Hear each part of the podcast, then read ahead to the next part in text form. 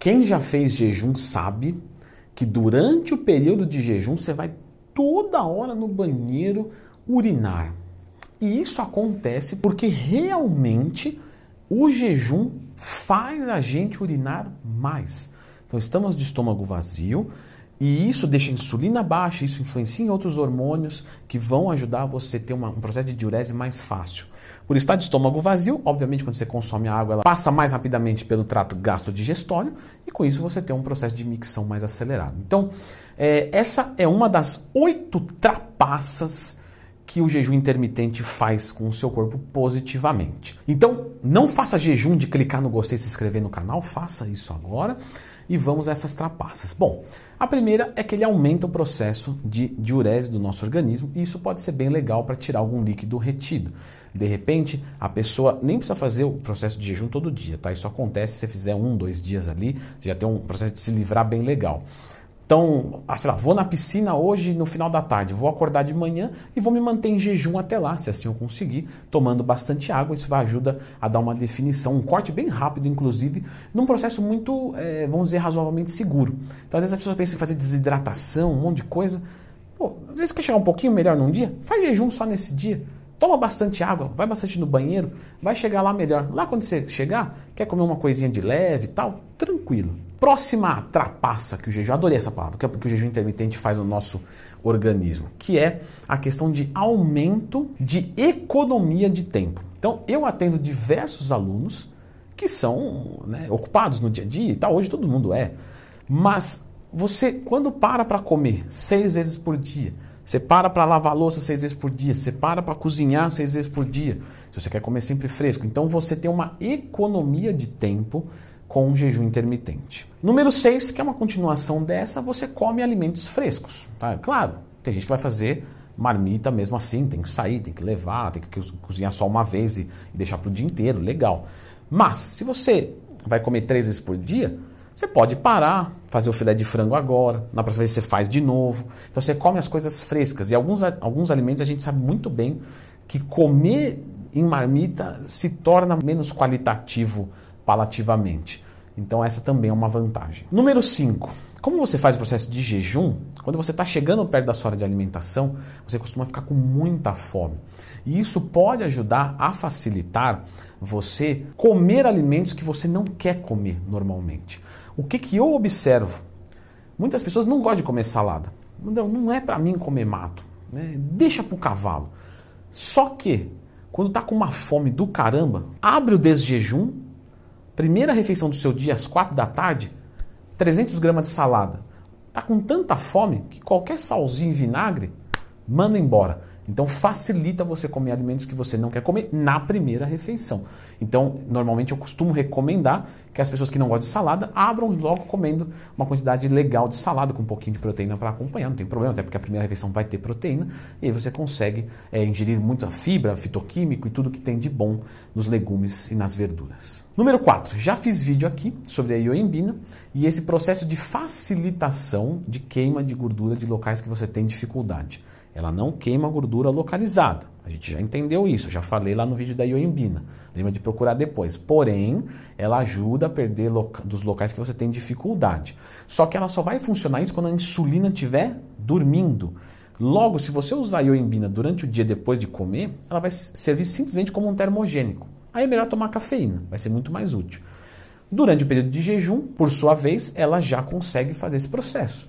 Se você tem um período de jejum maior, você tem mais oportunidades de se usar a ioimbina. Número 3. Aqui nós temos é, tanto para um lado quanto para o outro. O que, que eu vou explicar? Tem algumas pessoas que sentem muito aumento de disposição e outras pessoas sentem uma moleza maior.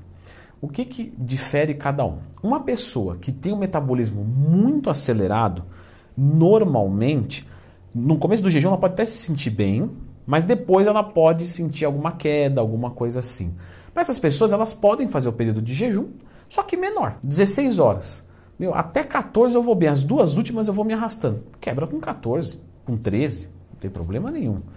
Agora, tem muitas pessoas que experimentam aumento de disposição. E isso é explicado porque durante o jejum, o nosso corpo fica em estado de alerta, de luta ou fuga, porque nós temos que procurar comida e isso precisa de energia. Então, nosso corpo deixa a gente esperto para que a gente não morra, processo de sobrevivência.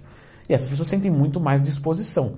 Claro, quando bate a primeira refeição do dia, você pode sentir um sono muito grande, porque você matou essa vontade de comer, comeu muito, o processo digestivo vem. Isso, o processo digestivo ativa o sistema nervoso parasimpático, o que é antagônico do simpático, então o simpático cai.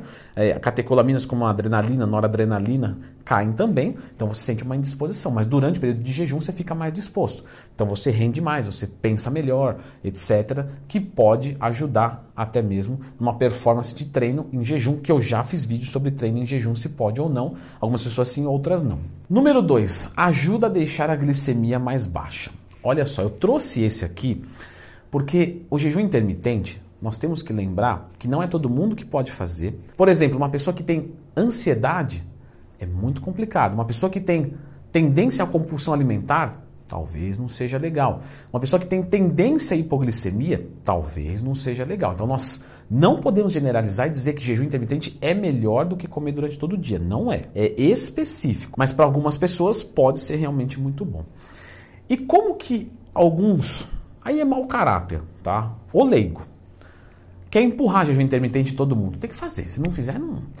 O jejum deixa assim, ó, com aspecto rachado. Deixa... Não, não é assim. Que deixa com aspecto rachado é, é, é treino e dieta. Ou, ou, um tiro. Mas o, o jejum não. O jejum é não comer. O que você vai fazer durante o período de alimentação é o que importa. E as pessoas vomitam isso. Olha, vai baixar a glicemia, melhora a resistência à insulina, melhora a sensibilidade à insulina. Ah, mas por quê? Ah, porque você não come, a insulina fica dormindo, o nível de glicemia fica baixinho, tranquilo, e aí você melhora. Fisiologia de boteco, isso aí. Porque quando você for comer, você vai comer o mesmo tanto que você comeria dividido durante o dia. Vamos supor, tem que comer duas mil calorias. Estou dando um exemplo aqui, tá? Estou chutando uma besteira. Duas mil calorias. Legal. Então, se eu consumir duas mil fracionadinha, a minha insulina vai trabalhar o dia inteiro. Certo? Então ela vai. Vamos dizer que eu como aqui sete vezes por dia. Então ela fez um, dois, três, quatro, cinco, seis, sete. Tá. Então ficou aqui uma, uma gangorra. Quando eu fico sem comer, a insulina fica aqui, ó, fica aqui embaixo. Só que quando eu comer, vai dar um picão, ó. Aí o picão vai lá em cima e desce. Aí vai dar três picão vai dar no dia, porque você comeu três vezes. Ou seja, a insulina trabalhou da mesma maneira. Só que ela ficou um tempo dormindo e um tempo muito alta. Então, isso não vai melhorar a sensibilidade à insulina. Vai dar no mesmo. Agora, o que as pessoas normalmente fazem? Estou com resistência à insulina. Faz uma dieta de jejum. E aí passa a dieta hipocalórica. Aí vai melhorar, porque hipocalórica já vai melhorar de qualquer jeito. Então cuidado com afirmações mentirosas. Eu separei um da lista né, para deixar aqui para vocês não acharem que eu estou vendendo jejum intermitente. E o nosso número um da lista é no, novamente é uma bifurcação, uma dicotomização que vai para benefício e malefício. Vamos dizer que você tem uma genética de gordo, mas cresce trapézio. Pelo menos cresce trapézio. E aí você tem muita fome.